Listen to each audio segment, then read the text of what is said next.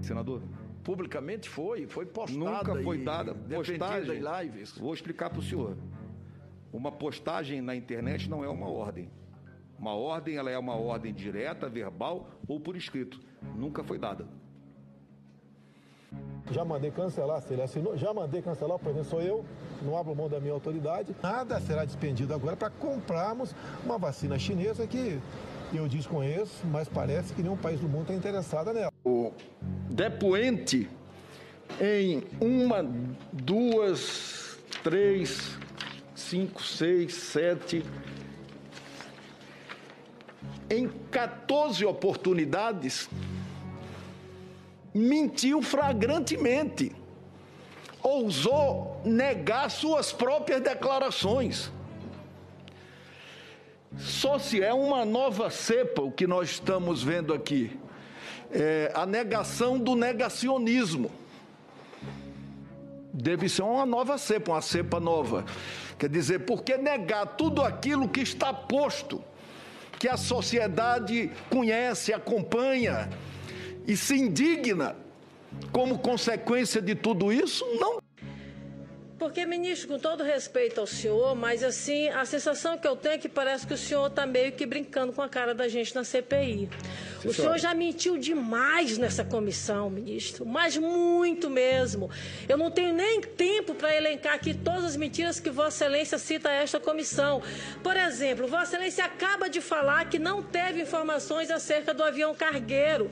Está aqui uma documentação que foi feita pelo próprio Ministério da Saúde.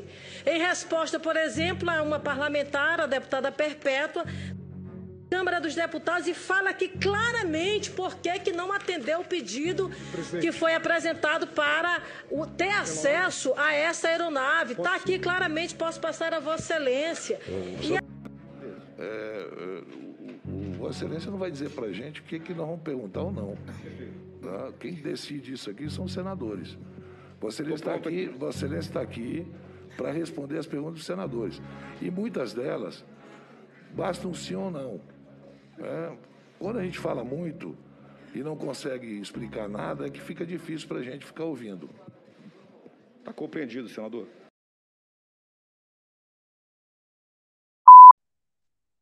Sejam todos bem-vindos ao Cá Entre Nós, aqui que está falando é o Helder Brito, exatamente, a gente estamos de volta pela nossa segunda temporada. Nossa primeira temporada foi sobre o BBB, foi uma coisa espetacular e não podemos esquecer nossa campanha Caio no BBB e hoje não estou com Caio, Caio voltará essa semana já, se eu não falo, salvo engano, sexta-feira. Mas hoje estou com um convidado extremamente especial. A pessoa que me deu a primeira oportunidade de falar de um podcast.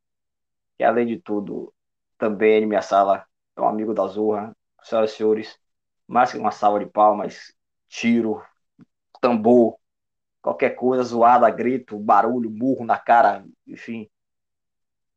Senhoras e senhores, Guilherme. Por favor, gente. Palmas para. Muita, não, não. Imensa, inúmeras palmas para Guilherme. Por favor, Guilherme. Muito... Aliás, antes de Guilherme falar, quero falar aqui, muito obrigado. Claro, a gente agradece isso fora, mas tem que agradecer em público também. Muito obrigado, Guilherme. E hoje o assunto será sobre a CPI. Isso, vocês podem perguntar, pô, Helder, mudou completamente. Não, gente, a gente vai falar sobre tudo. E hoje, como o Guilherme sabe muito mais que eu, o Guilherme vai falar sobre o que ele quiser sobre a CPI. Eu estou aqui para complementar. E Guilherme, fica à vontade, pode falar o que você quiser aí, pode ficar três horas de relógio e meia aí, sem problema. Olá a todos os ouvintes do podcast Cá Entre Nós. Estou me sentindo aqui agora um Faustão junto com o Thiago Leifert. Meu Thiago Leifert. Como o Helder falou. Bial e Thiago Leifert, para aproveitar, é... entendeu? É, que apresentaram o Leifert foi da, da produção do Domingão do Faustão. Foi, foi, eu não sabia disso não. Aqui. Posso estar errado aqui também, né? Mas ninguém vai lá conferir, então vamos lá. Isso daí mesmo. Ah, é boa. Ah, esse abençoado que vai conferir, pelo amor de Deus, vai procurar fazer, vai ler um livro, sei lá. Se não for verdade, vai se tornar verdade agora. Exatamente. Estamos no mundo da pós-verdade. Exatamente. Sei que Deus não existe, existe a verdade de cada um. Então é isso aí. Exatamente. Hoje nós vamos falar aqui sobre a CPI da Covid, né? A CPI que hoje virou uma balbúrdia, né? Deputados apareceram lá no Senado, Flávio Até... Bolsonaro achando que é o presidente da CPI, interrompendo o tempo todo. Virou uma balbúrdia. Até a atriz pornô, o senador lá, o tal do Rinze, falou, né? É. Uma de fake news incrível entrou naquele Senado hoje. Aquilo eu ali... não acreditei na hora que eu vi. Eu não acreditei na hora que eu vi. Sem Foi algo surpreendente. E é o senador Clark Kinder, né? É. O primeiro fã do fã-clube da cloroquina. Mas a gente vai falar mais à frente sobre ele direitinho, sobre cada um deles. Isso. Essa CPI da Covid, como nós estamos vendo, né? Tem sido algo que impressiona pelo tamanho das mentiras que aparecem ali naquele lugar e a forma em que eles têm uma facilidade para isso. Primeiro a gente começa com, claro, o cara que primeiro puxou isso tudo, Mandetta. Primeiro ministro da saúde na pandemia. Nós fizemos até um podcast na, no ano passado, no, lá no nosso, fazendo já um mestranzinho do Ligando os Fatos, o antigo. A gente fez um podcast sobre distanciamento social que nós criticávamos até medidas oh, de Mandetta durante exatamente. a pandemia. E foi o primeiro podcast que a gente fez sobre qualquer assunto e tratou sobre essa questão, né? E aí Mandetta ele já inicia logo com uma bomba que não é tão bomba assim, né? O filho do presidente estava presente em todas as reuniões ministeriais com os ministros. E isso surpreendeu no momento a alguns senadores, mas a quem já acompanha toda essa pandemia há muito tempo sabe o que tem acontecido lá a questão, até mesmo que ele trata mais à frente, o Mandetta, sobre o gabinete paralelo, né? a presença de empresários, médicos que não são do Ministério da Saúde e entram e estão, vamos dizer assim, aconselhando o presidente a tomar medidas durante essa pandemia. Então, Mandetta iniciou logo com essa daí, com a alteração da bula, algo que é muito importante lidar aqui, a alteração da bula da da cloroquina, né? Hum. Que junto com a vacina foi o assunto principal até o momento. E claro, tem que estar em evidência que remédio sem nenhuma comprovação científica para o coronavírus ser indicado por um órgão oficial do governo é um crime. É Exatamente. Um crime. E só rapidinho aqui, Guilherme. Rapidinho, é rapidinho, 10 segundos é, que muita gente fala assim, ah, não tem comprovação. Não, na verdade tem. Já se comprovou que não faz a menor diferença. Como o Otto falou. Otto disse, se a pessoa beber um copo d'água falar assim, é bom para Covid, ah, vai beber, porra, realmente, vai ser a mesma coisa, mas você tomar um chá erva doce também, não vai mudar absolutamente nada. Só que, enfim, continue, continue, vai continuar já. E aí ele trata isso daí lá, né, sobre a, a alteração da bula, em que já existia nas, na mesa do presidente um decreto timbrado, ou seja, um decreto já para ser lançado ali, todo preparado, para ter um pedido de alteração da bula da cloroquina, colocar a COVID eh, como remédio preparado para a Covid-19. Uma reunião de, de vários ministros é, e, e, e médicos que iam propor esse negócio de cloroquina que nunca eu havia conhecido. Quer dizer, ele tinha um assessoramento é, paralelo. Nesse dia foi é, havia sobre a mesa, por exemplo, um, um papel não timbrado de um decreto presidencial para que fosse sugerido daquela reunião é que se mudasse a bula da cloroquina na Anvisa, colocando na bula a indicação de cloroquina para coronavírus. E foi, inclusive, o próprio presidente da Anvisa, Barra Torres, que estava lá, que falou isso. É, não, e o ministro Jorge Ramos falou: não, não, isso daqui não é nada da lavra daqui, isso é uma sugestão, mas é uma sugestão de alguém. Alguém pensou, se deu o trabalho de, de botar aquilo num formato de decreto. Então, por essas. Então seria algo que não é de competência do, do governo, como hoje a Mayra prontamente falou que quem altera a bula é a Anvisa, quem tem o poder de alterar a bula de um remédio é a Anvisa. Então ele tinha algo pronto para burlar esse sistema e tentar alterar para indicar a cloroquina como remédio para a Covid-19. E foi a, e se a gente lembrar bem, foi a primeira aposta né, do governo junto com o Trump há um tempo atrás, e como fala o Renzi nessa, nessa, nessa CPI toda, junto com o DJ Raul, que fizeram, que fizeram as pesquisas e, e aquela pesquisa toda manipulada, sem nenhum processo randomizado, duplo cego, sem nenhuma, vamos dizer assim, especificação de, de pesquisa tipo A, que é a de primeira classe, e traz todas essas questões. E não houve isso naquele momento. Então foi algo que no início era surpreendente, era uma notícia que todo mundo queria que fosse verdadeira, um remédio que pudesse curar o coronavírus, pudesse ajudar a tratar o coronavírus. Muitos estados apostaram, foi até levado para a CPI na semana passada, mas o governo até o momento continua. Diga. Já, já de novo, bem que você falou sobre isso, aquele senador Marcos Rogério.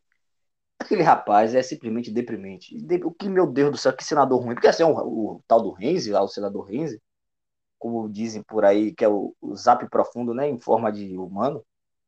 Só que ele, coitado, ele é um alucinado, um acelerado, enfim.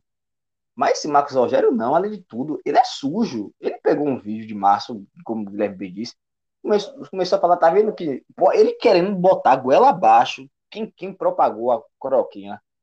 Pelo Brasil foi os governadores, gente, foi os governadores, aí é demais, aí é achar que, pô, tirando lá aqueles 20, 30%, para Bolsonaro, se Bolsonaro fala que tem oito dedos numa mão só, o pessoal vai acreditar, mas isso é demais, o outro apresentava cloroquina até para EMA, não, não, quem mandou cloroquina foi governador, não sei o que lá, perere, perere, parará. Se alguém cortar governadores, estados e municípios do vocabulário daquele rapaz, ele fica mudo, que ele só sabe falar isso. Os governadores, não sei o que lá. Ah, não sei o que lá. Enfim, é só uma revolta com esse rapaz, que esse rapaz é, além de ser fraco, ele é sujo. Aí, tem senadores fracos, tem, mas a podridão aquele rapaz. Enfim, é para continuar, é só. E é uma revolta totalmente aceitável, né? Porque é. é como você falou, é, algo, é uma pessoa que ele não está ali na CPI e, como toda a base do governo, não está ali tratando sobre fatos, tentando defender o governo de uma forma que se baseie na realidade, mas trazendo meias verdades, como o pessoal fala, né? Como essa da, da cloroquina. Realmente, muitos governadores no início da pandemia deixaram para que médicos é, indicassem cloroquina para os, os, os pacientes, né? De uhum. forma que eles quisessem. E o paciente escolhia se aceitava ou não. Isso aqui na Bahia, no início, foi muito criticado. Eu lembro dessa época. Teve até uma entrevista entre. É, entrevista coletiva, se não me engano, não foi, não sei se foi coletiva, mas eu lembro de um vídeo de Rui Costa e o Fábio Vilas Boas falando sobre essa questão da cloroquina, e eles iam, não iriam indicar, mas que iriam deixar para que os médicos optassem o que iriam fazer. Eles iriam adquirir a cloroquina e deixar para que os médicos optassem. E isso foi há muito tempo atrás, isso foi em março do ano passado. Foi um dos processos iniciais da pandemia. Muitos apostavam nisso, não se existia muitos estudos, é, não tira o erro daquela época, foi um erro da maioria dos governadores também naquela época ter indicado isso. Eu lembro que foi muito criticado também pela ala cientista, né? A da ciência aqui no Brasil, criticou bastante, e prontamente, logo em seguida, alguns meses após, a maioria desses estados já, já tinham retirado a cloroquina do, é, do apoio institucional, né? não apoiavam mais institucionalmente a aplicação ou a livre escolha do médico de escolher aplicar a cloroquina para seus pacientes. Então, muitos deles tiraram isso, é, reafirmaram diversas vezes que a cloroquina não era algo é, que ajudasse na remissão da doença, na, na cura da doença, né? Hum. E isso tudo foi explicado. Então a gente pega ali, Mandetta trazendo essa questão da alteração da bula. Trouxe sobre a cloroquina, trouxe diversas coisas, trouxe momentos em que ele não conseguia, uma coisa que ele falou até sobre Guedes, né, que no início, também um podcast que a gente fez um tempo atrás, falando sobre a saúde e a economia que tinham que andar lado a lado e não que uma eliminaria a outra. Rapaz, e... Guilherme, rapidinho de novo. É, é, eu lembro. Eu lembro como se fosse exatamente agora que a gente estava gravando o primeiro episódio do podcast, foi exatamente sobre a pandemia. Eu, eu lembro como se fosse agora, eu falando exatamente assim, estão tentando criar um falso dilema entre economia e saúde, algo que eu lembro, algo que não existe, ó. Eu lembro, eu lembro como se fosse hoje. Sabe? E nunca existiu isso, por exemplo, vamos pegar hoje os Estados Unidos, por exemplo. Está tendo os playoffs da NBA. Nova York, que é provavelmente a capital do mundo. Depois de muito tempo, o time de Nova York está nos playoffs. Sabe quando o time de Nova York, tirando o Brooklyn, Brooklyn é Nova York também, mas os Knicks são mais famosos, né? Tava lá, 15 mil pessoas no ginásio, porque todo mundo foi vacinado, a economia vai gerar muito mais agora. Por exemplo, a NFL que volta em setembro. O comissário disse hoje que a procura dos ingressos já estão 90% a mais do que ano passado, que ano passado muitos estádios que estavam abertos só estavam operando em 10%, e a outra maioria estava fechada, porque vacinou logo, e pronto, a economia está voltando. Essa loucura que tentou criar Bolsonaro, por exemplo, é, foi naquele vídeo dele da gripezinha, que a palavra dele como presidente, apesar, vamos falar sobre o Pazuello mais na frente, Pazuello acha que tudo é coisa de internet, mas a palavra do presidente resulta, por exemplo, é, até o dia do vídeo do da gripezinha ou resfriadinho, a maioria das pessoas estavam dentro, da, da, dentro das casas. Foram mais ou menos umas duas semanas. E muitos dos cientistas dizem que ali foi o único momento dessa pandemia que houve um pensamento único. Vamos ficar em casa. A partir daquele vídeo, todo mundo viu que a quantidade de pessoas que estavam na rua foram crescendo exponencialmente de, de, de, eita, me enrolei todo. Continuando. Mas, é, diferentemente do que Pazuello acha, que a palavra é coisa de internet, a palavra resulta. Quando ele fala que para todo mundo sair que é gripezinha ou resfriadinho, a palavra resulta. Que, que ele cria aquela loucura que, ah, não, tem que deixar tudo aberto porque estavam perdendo os empregos, não sei o que lá. E não. Até muito, muito bom que Guilherme ter citado ele. Os empregos estão caindo porque Paulo Guedes é ruim, é fraco, sabe? E eu fico dizendo até meu pai que eu fico me perguntando quem foi como o pessoal chama de paciente zero. Paciente zero é o início de tudo. Que disse, porra, acho que esse Paulo Guedes é bom demais, ele é o gênio da raça. O Paulo Guedes não fez nada, tudo de Paulo Guedes é criar imposto. E, como foi hoje mesmo, ele falou que vai ter um programa aí, não deu detalhe nenhum, falou que vai ter um programa, que o programa vai gerar 2 milhões de empregos, como ele não falou também, e vai ser recentemente, como ele também não respondeu. E até eu agradeço, Guilherme, por citar Paulo Guedes, porque outra revolta que eu tenho é que Paulo Guedes é fraquíssimo como ministro essa história que há, há uma ala técnica no governo. Não há ala técnica nenhuma, o governo é ruim, é fraco. Ainda bem que hoje eu posso falar isso com a maior tranquilidade do mundo, porque há, isso há um ano e meio atrás, um ano atrás, dois anos atrás, era a minoria, ficar até com vergonha de meter o pau. Hoje eu falo com a maior tranquilidade, uma naturalidade do governo é ruim. Por favor, Guilherme, desculpa é todo mundo desabafo. Posicionamento muito bom. E culmina com a questão do que Mandetta falou. Mandetta falou que Paulo Guedes era um ministro descolado da realidade. Sim. No início da pandemia, ele não encarava a pandemia de uma maneira com seriedade, tanto que Mandetta chegou a dizer na, lá na CPI que não conseguia falar diretamente com Paulo Guedes. Ligava para Paulo Guedes, não era atendido. Tentava falar lá no Ministério da, da Economia com Paulo Guedes. Paulo Guedes não recebia. E quando falava com o Ministério da Economia, falava juntamente com a falava juntamente com o segundo escalão do Ministério da Economia. Então ele não tinha como, não tinha contato direto com o Paulo Guedes. Então como é que no início da pandemia nós podíamos falar sobre, sobre saúde e economia lado a lado e o ministro da Economia andava descolado com a realidade, juntamente com o presidente, lutando para a volta do comércio em um momento que a gente não sabia nada sobre a doença. E uma coisa que eu não, não me recordo de terem questionado a Mandetta sobre isso, mas uma coisa que eu lembro da época de Mandetta foi a reabertura das academias de salão de beleza lá em, lá em março ainda. Não, se eu não me engano, não. Academia e salão de beleza foi em maio, na saída de Mandetta. Não perguntaram a Tais. Exatamente, não perguntaram a Tais.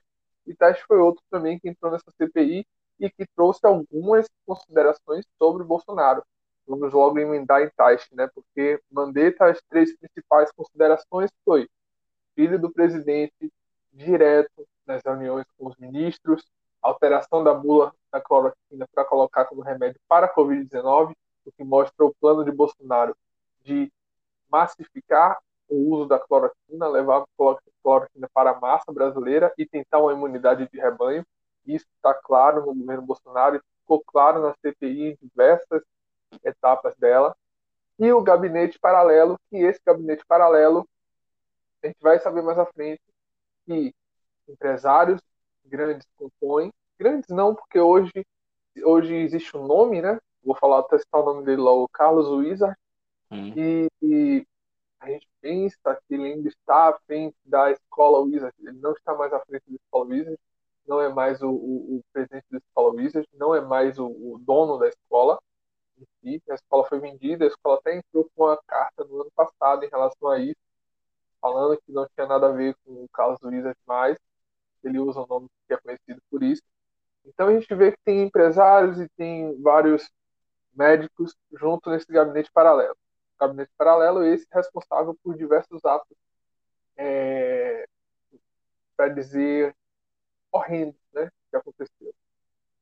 Como, como o tio do Vigo fala, uma morte horrenda que o Brasil teve.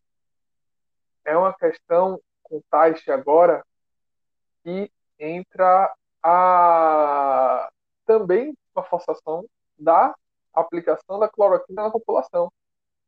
Taixe ele explica que um dos motivos para que ele saísse do governo foi que ele foi forçado a entrar com um protocolo com indicação de cloroquina para pacientes com Covid. Isso foi uma forma em que ele não aceitou, ele não aceitou fazer isso e pediu para é, se retirar do cargo. Pediu a carta de demissão e saiu do cargo de ministro. Taixa ainda chegou a afirmar nessa CPI que não achava Pazuello, que assumiu logo em seguida, uma pessoa. Cabível para o cargo de ministro, que não era formado na área, não tinha experiência médica, não tinha nenhuma formação para estar à frente do Ministério da Saúde em meio a uma pandemia. Talvez em outros tempos ele poderia entrar, como alguns outros entraram, sem ser médico, mas ele, no meio de uma pandemia, não tinha nenhuma condição de ser ministro da Saúde. E, Guilherme, rapidinho. Pode falar. Rapidinho de novo. que era o mais engraçado é que quando o Pazuello assumiu, tava dizendo que ele conhecia de logística, né? E o engraçado é que Pazuello confundiu Amazonas com Amapá. Um rapaz desse, sabe? ele trocou o que era a quantidade de vacinas que era para ter para Amazonas, ele botou, foi para Amapá, que ele confundiu o, o gênio da logística, né? Que é Pazuello.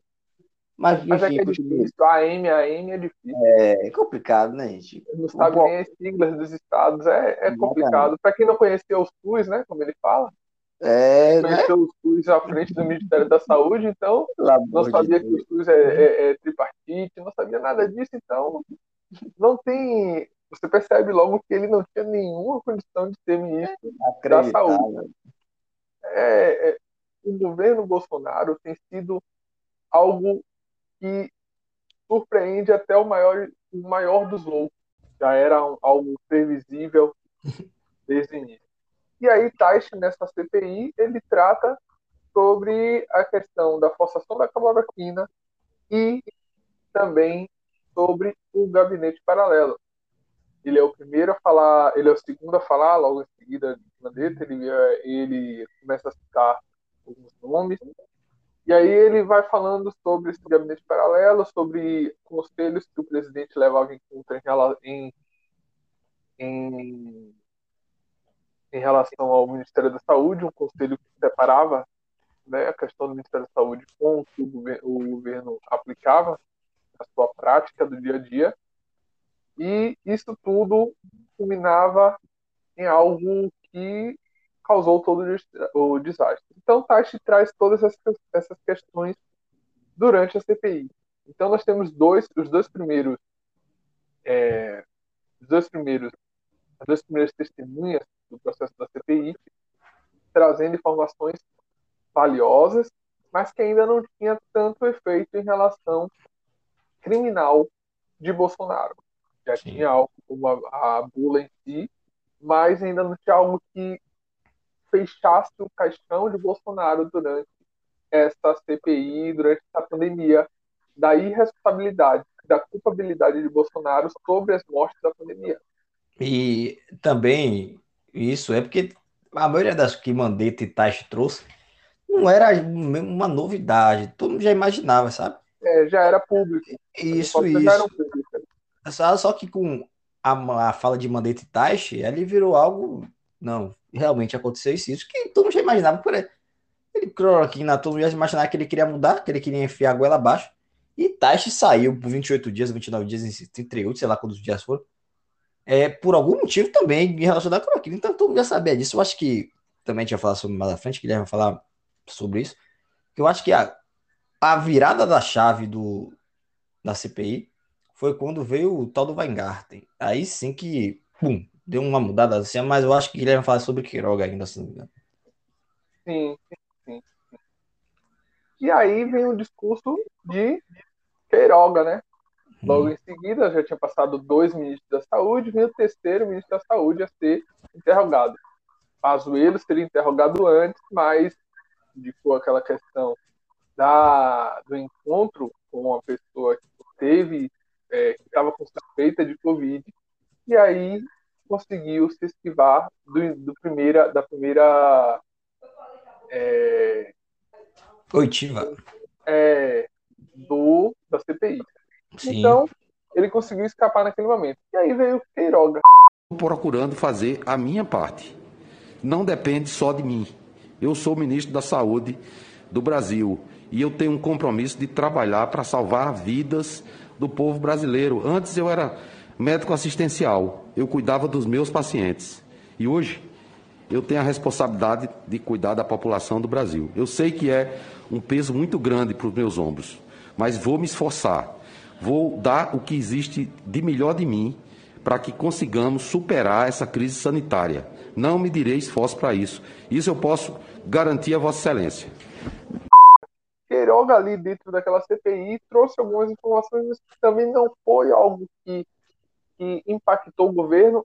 Entretanto, Queiroga reafirmou diversas vezes que cloroquina não era eficaz para a Covid-19, que cloroquina causava arritmia cardíaca, cloroquina não era indicada para pacientes graves é, em, em hospitais, e ele foi trazendo algumas informações que batia de encontro com que não é, que ia de encontro com a, a opinião do governo federal. Então parecia que naquele momento nós estávamos naquele momento o Ministério da Saúde era um gabinete paralelo, porque não tinha nada a ver o que ele falava com o que estava sendo aplicado pelo próprio governo federal em si. E aí ele trata sobre a questão das vacinas, ele trata superficialmente e também foi outro, outra assim, visão do governo que não, não trouxe tantos benefícios para a culpabilidade de Bolsonaro dessa, dessa CPI. E rapidinho de novo, é, eu acho que o termômetro para isso que não foi tão impactante foi que o filho do presidente, que é senador, Flávio Bolsonaro, em nenhum momento tinha aparecido nessa semana. Você vê que o, o, governo não estava. Não, claro que eles estavam ligando, é óbvio. Mas eles tinham a, a noção que ele já, aliás, mais uma vez, fazendo propaganda do podcast que o Guilherme fez, que a gente, que a gente falou, não sei se só foi eu que falei, não lembro, que era a normalização do absurdo, que, por exemplo, Bolsonaro falou tanta loucura sobre isso, que quando a pessoa com a sanidade mental normal fala, parece que é algo normal. Burlar a burlar a bula não, mas mudar a bula da cloroquina, sabe? Ah, não é normal, é corriqueiro, sabe? Por exemplo, ah, botar cloroquina para grávida e criança, sabe? E, e o absurdo está tão normalizado no país que qualquer coisa abaixo disso, a pessoa se acha tranquilo em fazer. Ah, não, não é nada demais, não. Tá, o governo estava tranquilo com isso. Ah, gente, e se fosse num país sério, assim, rapidinho mesmo, Guilherme? Só naquela primeira semana já cairia. Não, o presidente eu acho difícil, mas o processo de impeachment já teria andado de forma mais rápida. Sabe? O início da economia, ministro que mais ali, Ernesto Araújo, que a gente vai falar também sobre ele aqui, já teriam cá, apesar que ele, Ernesto Araújo caiu, já tinha caído no caso, mas o governo sofreria algum tipo de sabe, abalozinho. Aqui não. ficou tudo normal. Ah, vamos medicar. Doutor Bolsonaro, apesar, aliás, vamos falar sobre isso daqui, daqui quando falar de Pazuello, que há um vídeo que a mulher diz. Ele, Bolsonaro pergunta, e aí, você tava com o que? A mulher tava com Covid. Diga aí que você tomou, aí a mulher cloroquina. Quem medicou? Doutor Bolsonaro. Não se viu isso, gente. Que a, parafraseando com, o canal do doutor professor Vila, ele fala que se qualquer um da gente falar tome isso e a pessoa morrer, nós iremos sofrer as consequências jurídicas. Bolsonaro faz isso ao bel prazer, ao alvedrio, que isso aqui eu nunca vou esquecer essa palavra, ao alvedrio, e não acontece absolutamente nada nesse país. Então, por favor, Guilherme, pode continuar. É só esse momento de revolta que a cada minuto só cresce com esse atual governo. E aí, como você estava falando, a gente vai falar sobre Ernesto Araújo mais à frente, que também foi outra peça-chave para isso tudo. Mas o principal causador dessa reviravolta na CPI vem com Fábio Weingarten. E aí, o presidente da Anvisa até falou antes, a gente viu ele falando sobre algumas coisas, mas também não, não foi algo que a gente tire tantas coisas dali. Não foi algo que a gente tire tantas coisas dali, mas Fábio Weingarten foi o principal é, causador da reviravolta da CPI, em que até mesmo a oposição agora está mais firme para tentar combater a CPI. Porque Fábio Weingarten trouxe diversas informações totalmente importantes, essenciais para a culpabilização do governo para nessa CPI. Então, ele traz a questão da carta da Pfizer que chegou ao, ao governo em agosto né, de 2020 com a proposta da vacina. Então ele é... traz informações. Diga.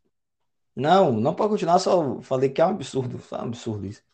Pois é, ele traz informações que não não que a gente ainda não tinha. Ele trouxe uma, uma cópia da carta da Pfizer com os ministros a qual foram enviados essa carta, explicando e mostrando que a Pfizer tinha mandado a proposta da vacina e tinha ficado dois meses sem receber nenhuma resposta. Nesse momento que Fábio Weingarten traz essa informação para a CPI da Covid, entra a informação de que o governo recusou vacinas durante meses de 2020. Fábio Weingarten conseguiu ali uma mudança enorme da, da CPI da Covid. E isso ele está de parabéns, porque ele fez de forma totalmente normal e sem nenhuma intenção de fazer isso. Ele foi com a estratégia de mentir, foi com a estratégia de trazer uma nova narrativa, entrou ali naquela, naquela CPI com informações inverídicas mas, mas com essa carta é essencial para comprovar a é, recusa do governo em relação à vacina da Pfizer. Então, a estratégia dele de tentar tirar toda a culpa de cima de Bolsonaro, ele acabou que trouxe informações sobre a vacina.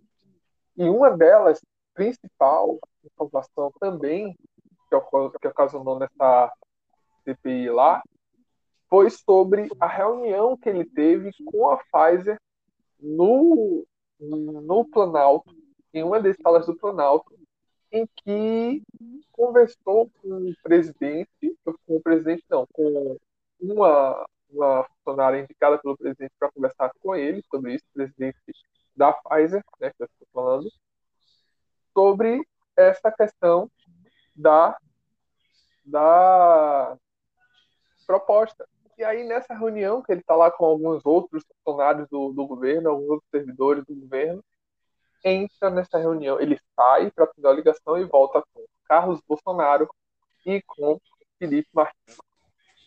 E aí, Flávio Bolsonaro e a família Bolsonaro entra com a argumentação ali de que ah, um filho não pode visitar o pai. o pai dele não estava ali naquele local, e ele ouviu a proposta toda da Pfizer, tanto que é, é, muito claro quando ele fala, quando eles falam que Carlos Bolsonaro, quando a, a funcionária da Pfizer fala que Carlos Bolsonaro e Felipe Martins, porque Fábio Weingarten, ele não fala o nome deles dois. Ele fala que houve a reunião, mas não cita o nome deles dois. Sim. Então a funcionária da Pfizer vem e fala que Carlos Bolsonaro só saiu da sala após ouvir a proposta da Pfizer. Então ele soube ali, um vereador, é o primeiro vereador nacional da história do Brasil. Ele foi ouvir a uma proposta da Pfizer, com qual intuito não sabemos, e aí após aquilo tudo o governo não responde mais nenhuma carta da Pfizer. Não Foram- respondeu. Foram quanto mesmo? 11, né? Foi 7 que eu desse? Foram sete cartas. Isso, sete é. cartas só respondidas a partir da sétima. É. Refusaram cinco propostas que foram expli- explicadas por Carlos Murillo. E, E, aí sabe, certo. Diga. É, eu acho mais engraçado disso tudo é que eu tenho que falar dele. Lula, por anos, o pessoal falou que o filho de Lula era dono da Friboi, o filho de Lula era dono da Ui, o filho de Lula, sei que lá, é, é tudo isso. Aí esse mesmo pessoal que falou que tinha que combater isso, quando o filho de Bolsonaro, como o Guilherme bem disse, o primeiro vereador federal da história desse país, sabe, ele trata a presidência da República como se fosse um puxadinho dele. A gente tem que entender, a presidência da República não é a- o que está tá disposto a, a todo, como, como posso falar, é o que é inerente ao cargo da presidência da República. Não é porque Bolsonaro está ali que tem que fazer. Não, gente. Quem quer que seja a pessoa, ela tem que respeitar a presidência da República. É um cargo muito importante, provavelmente é o principal cargo da República. E o pessoal de Bolsonaro acha que aquilo ali é, sei lá, uma casa nova, mudamos para uma casa nova. Vamos fa- Essa, como o Guilherme bem disse, essa história, ah, o filho não pode ficar perto do pai no trabalho, não pode mesmo, não. Eu nunca vi isso, que o filho que vai para o trabalho do pai todo dia ficar o dia todo. Ah, Não só isso, como participa. Como o Guilherme bem disse, a reunião da FAS, gente, isso é inacreditável. A reunião da FAS, o filho, o vereador pelo Rio de Janeiro, estava lá conversando. E, aliás, rapidinho também aqui para terminar. É, o que comentou isso foi na Globo News, foi quem? Foi Otávio Guedes, que Israel, Netanyahu, quando a Pfizer chegou, não foi ministro da saúde, não foi ministro nenhum. Quem foi tratar com a Pfizer lá em Israel foi o próprio Netanyahu, ele, porque ele viu o tamanho da importância que era vacinar a população. E ele, como também lá é envolvido, não, não sei ainda se foi julgado, mas que ele é réu por um monte de crime, de corrupção, enfim, etc. Ele viu ali uma oportunidade de crescer a popularidade dele. Além de, claro, se preocupar com a saúde da pessoa, porque isso é o mínimo, isso não é ser de ah, esquerdista, comunista. Não. É o mínimo. Ele viu uma oportunidade, foi negociar ele mesmo com o pessoal da Pfizer. Aqui não, quem vai é Fábio Vagarten, secretário de comunicação, que não quero saber o que ele tem que fazer ali. Felipe Martins, o mesmo que fez um gesto supremacista no Senado. E Carlos Bolsonaro. Isso é inacreditável, sabe? A gente tem que começar, aproveitando isso aqui, que muita gente que ouve, não só esse, mas o podcast que eu fazia com o Guilherme, a gente não é familiarizado com, diga assim, não é que não saiba, mas não tem ali todo dia assistindo os noticiários de política. Não pode normalizar isso, sabe? Não, tem que colocar cada um seu quadrado. E, de novo, eu falei que era para finalizar e estou continuando, mas vou finalizar mesmo agora. É que aquele, hoje que é ministro de comunicação, Fábio, Fábio Faria, ele falando, venha Carluxo, apareça, sei o que lá, pererê. Não, gente, não é. E o pessoal lá bestalhando, ah, gritando, não, não é bonito isso, não. A gente tem que falar, não. Qual a função dele? Ser vereador do Rio de Janeiro, ponto. Ele vai ser vereador do Rio de Janeiro. Não tem que nada negociar com Pfizer, não sei o que. Aliás, ali, enfim, depois eu continuo isso, que vai ter, quando o Pazo chegar a parte de Pazu, vai ter muito bom falar isso. E ainda vem Carlos Murilo pela frente. Isso. Fábio Weigarten vem com a informação de que o governo recebeu e não, não respondeu cartas da Pfizer. E uma informação, uma informação mais é, essencial ainda nessa, nessa questão foi de que é, o governo não procurou. Quem procurou foi o próprio ministro Fábio Weigarten da SECOM, que hum. nada tem a ver com a saúde nem mesmo da saúde recebeu e ou procurou o Carlos Murilo para conversar sobre a vacina da Pfizer. O presidente da CPI, da CPI não, o presidente da Pfizer, para conversar sobre a vacina da Pfizer. Então, ele não, não houve essa iniciativa por parte do governo. Como você falou, Netanyahu teve iniciativa, ele é presidente, ele é presidente, né, primeiro-ministro, né, porque é outro, outra forma de governo lá. Hum. Mas foi até a Pfizer e conversou para poder receber a, a vacina. E hoje todo mundo sabe como está Israel. Isso não quer dizer em relação à população. Nós estamos falando de população, estamos falando de quantidade, é, de porcentagem e de datas para recebimento da vacina, porque a Pfizer tem vacina. A Pfizer tinha um plano de vacina. A Pfizer tinha um plano de fazer o Brasil como um, um, um quadro de, de, de, de, sucesso, um quadro de sucesso na América Latina. Seria um exemplo, né, se não me engano? Um exemplo é, de um exemplo para o, o mundo e de sucesso na América Latina em relação à pandemia. Então tinha o interesse da Pfizer. Hoje os Estados Unidos está do jeito que está por causa da vacina da Pfizer, que a grande maioria recebeu. É, claro que lá tem a da Moderna, lá tem a da Janssen, mas a primeira vacina que começou a, a ser aplicada lá. E a maioria das pessoas foram vacinadas com a Pfizer. Então, para você ver, eles usaram os Estados Unidos como esse quadro para o mundo. Eles escolheram os Estados Unidos também para ser esse quadro porque são, seriam dois países com grandes populações e que se livrariam rápido da pandemia. Entretanto, apostamos né, a, no provável sumiço do vírus, caso todo mundo pegasse. E problema de sua mãe, problema de seu avô, problema de seu tio, problema de qualquer um que venha morrer. O governo era a é, única forma efetiva de destruir o vírus.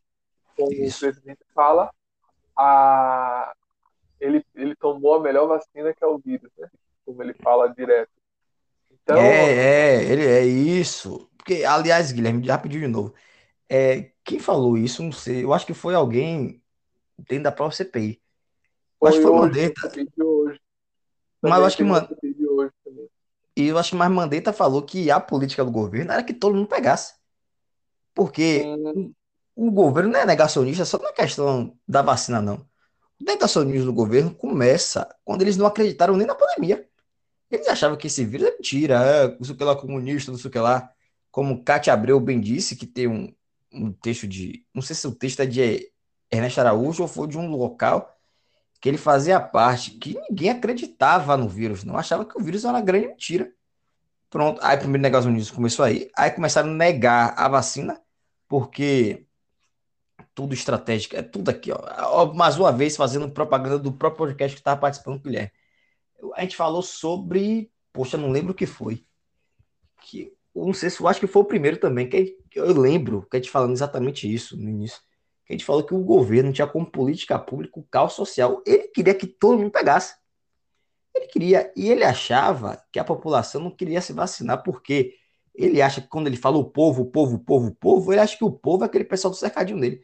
Ele acha que aquilo ali representa o país como inteiro. Só que o Brasil já é como cultura se vacinar, como teve um artigo nos Estados Unidos que o cara perguntou se ah, você está impressionado com a vacinação aqui no país, sei que lá. Ele falou não, porque eu já vi no Brasil 16 milhões de pessoas sendo vacinadas em um dia só. Sabe?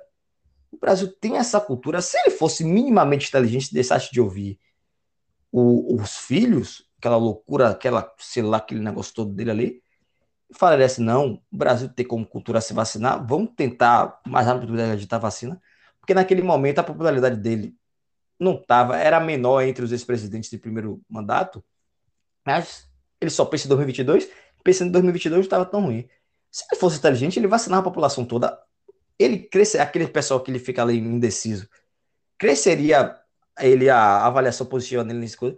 E ano que vem, 2022, não sei se ele ganharia fácil, mas ele teria boa chance de ganhar. Porque naquele momento o Lula ainda não estava elegível, né? Aí, aí mudou completamente tudo, enfim, mas continua, Guilherme. Exatamente.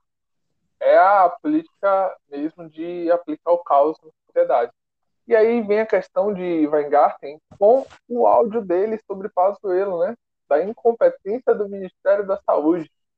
Ele fala para a Veja em uma entrevista de que o Ministério da Saúde foi incompetente na negociação da vacina e não conseguiu comprar a vacina da Pfizer por incompetência do Ministério da Saúde e que era um, um, um, era um ministério com poucos advogados, pouco apoio e que não conseguia é, ficar de, de uma forma igualitária com a Pfizer em si, de poder. E aí ele fala, não, não falei com incompetência, diz que entenderam errado e que a Veja não publicou isso. E aí a Veja, no momento da CPI, vai lá e desmente ele. Foi negligência ou é, é, incompetência? Incompetência.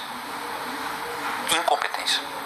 Quando você tem um laboratório americano com cinco escritórios de advocacia é, apoiando na negociação e você tem do outro lado um time pequeno, tímido, sem experiência, é 7 a 1 Para, para, para, para! Para tudo aí! Isso mesmo, João Kleber. Para tudo. Por quê? Por que para tudo, gente? Porque essa é apenas a primeira parte desse episódio especialíssimo sobre a CPI da Covid com o grande Guilherme Campos. Espero que todos vocês estejam gostando até agora. É, é um trabalho que requer, sabe, muita leitura para tentar trazer informação mais certa possível. E é isso. Aguardo vocês no, na próxima parte, ou também conhecida como parte 2. Fui! Tô esperando vocês, viu?